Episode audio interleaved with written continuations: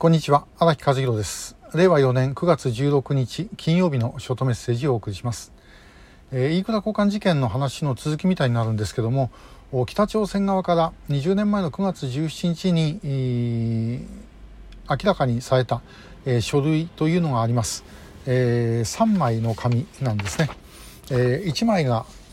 こういう紙です、えー、これはあの北朝鮮赤十字から日本赤十字宛て、えー、という形になってます。で、えー、それとこの副本みたいなものがついてまして、えー、これ実際にはあの別々の紙なんですけどもこの2枚があります。でこれが9月17日の朝に北朝鮮から渡されたというもので、えー、この中にですね、まあ、なんて書いてあるかと言いますと日本赤十字社殿、えー、朝鮮民主主義人民共和国赤十字会は、えー、当日赤十字会談で日本側から依頼を受けた9件11人の8件11人か。8件11人の行方不明者と2人のヨーロッパ失踪者についての消息調査を行った結果集計された結果を次のように通知する、え確認された生存者は蓮池薫奥戸由紀子千村康浜本幸恵これ浜本吹江さんですけども幸恵って間違えてますえー、久米、えー、豊は我が国に入っていないことが確認、えー、判明した。えー、横田めぐみをはじめとする7名の人員は死亡したことが確認された。横田めぐみの娘が生きていることが確認された。それ以外に日本側から提起された名簿にない1名の生存者が確認された。これは曽我ひとみさんのことです。で朝鮮民主主義人民共和国赤十字会は生存者の家族、えー、親戚が彼らとの面会を希望する場合便宜を保障する用意があるまた本人たちが希望する場合には日本への帰国または故郷訪問にが実現するように便宜を保障する用意があるとこれが正本ということです。えー、横田めぐみをはじめとするってひでえ言い方ですよね。で、えー、なんですけども、まあそういうふうに言ってると。で、えー、2枚目に、2枚目っていうか、この副本の2枚、えー、これにですね、あの、それぞれの方々の、えー、お名前と、それから生年月日、それから死んだと通知した人間には死亡の日にちが入ってます。で、問題の死亡の日にち、えー、我々が、あの、いくら交換で、えー、いつ亡くなったんですかって分かりませんでしたというふうに言った。あの日付というのは9月少なくとも9月17日の朝にはもう日本政府は届いてました。で、えー、これは9月19日だったと思いますが朝日新聞がすっぱ抜いて、えー、それで、あのー、日にちがあったということが分かったと、えその後で国会で質問をされてます。でこれに対してえー、答弁したのは田中金さんだったかちょっとあるいは川口外務大臣だったか忘れましたけどもお、まあ、調べではすぐ出てきますね。えー、で、えこれでの答弁はあの翻訳に時間がかかりましたっていう言い方をしてます。翻訳に時間がかかりましたってこのわずか3枚ですよこの3枚この3枚を翻訳しなくたってこれ朝鮮語わかんない人間だって見りゃ何書いてあるか分かりますでそれを翻訳に時間がかかったという答弁をするというのはもういかにやましいことがあるかということの証拠です。でなおかつで、まあ、なんであの死亡の日付があ明らかにされていないのかというとですねこれ例えば市川修一さんが死亡したのが1988年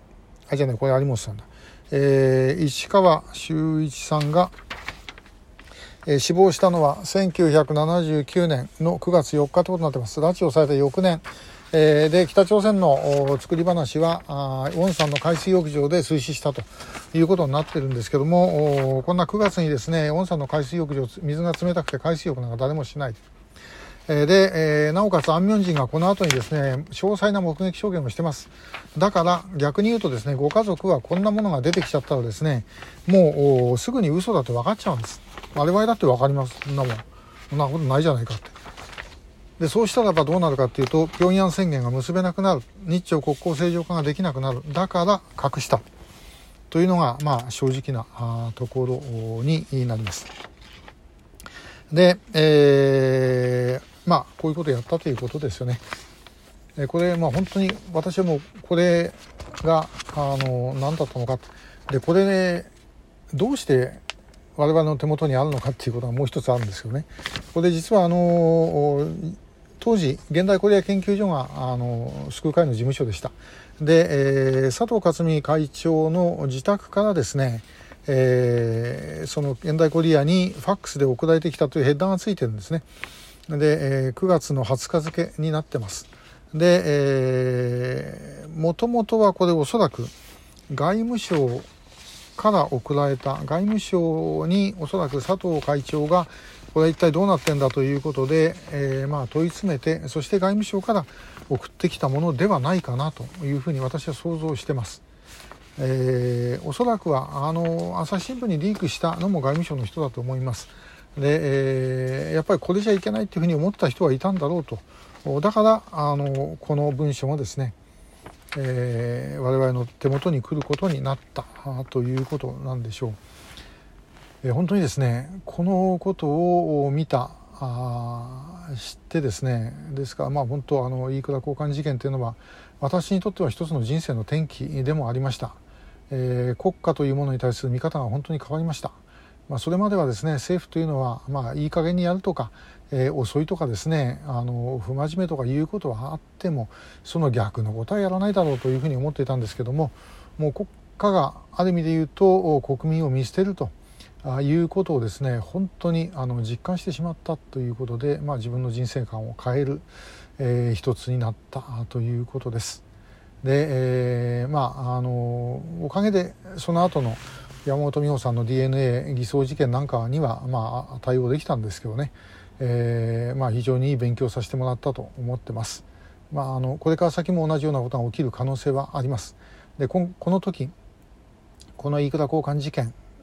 はですねまあもう本当一つの象徴ですがあの20年前というのは何をしたかったのかと政府は拉致被害者の救出したかったわけではありません。どうやって国交正常化を実現するかこれに全ての関心があったでそのための障害物の一つとしての拉致問題を取り戻したいと思っていただけだったということです。えー、皆さんこれあのこれから先も同じことが行われる可能性あります。えー、ぜひですね、えその点を理解をしておいていただきたいと思う次第です。今日もありがとうございました。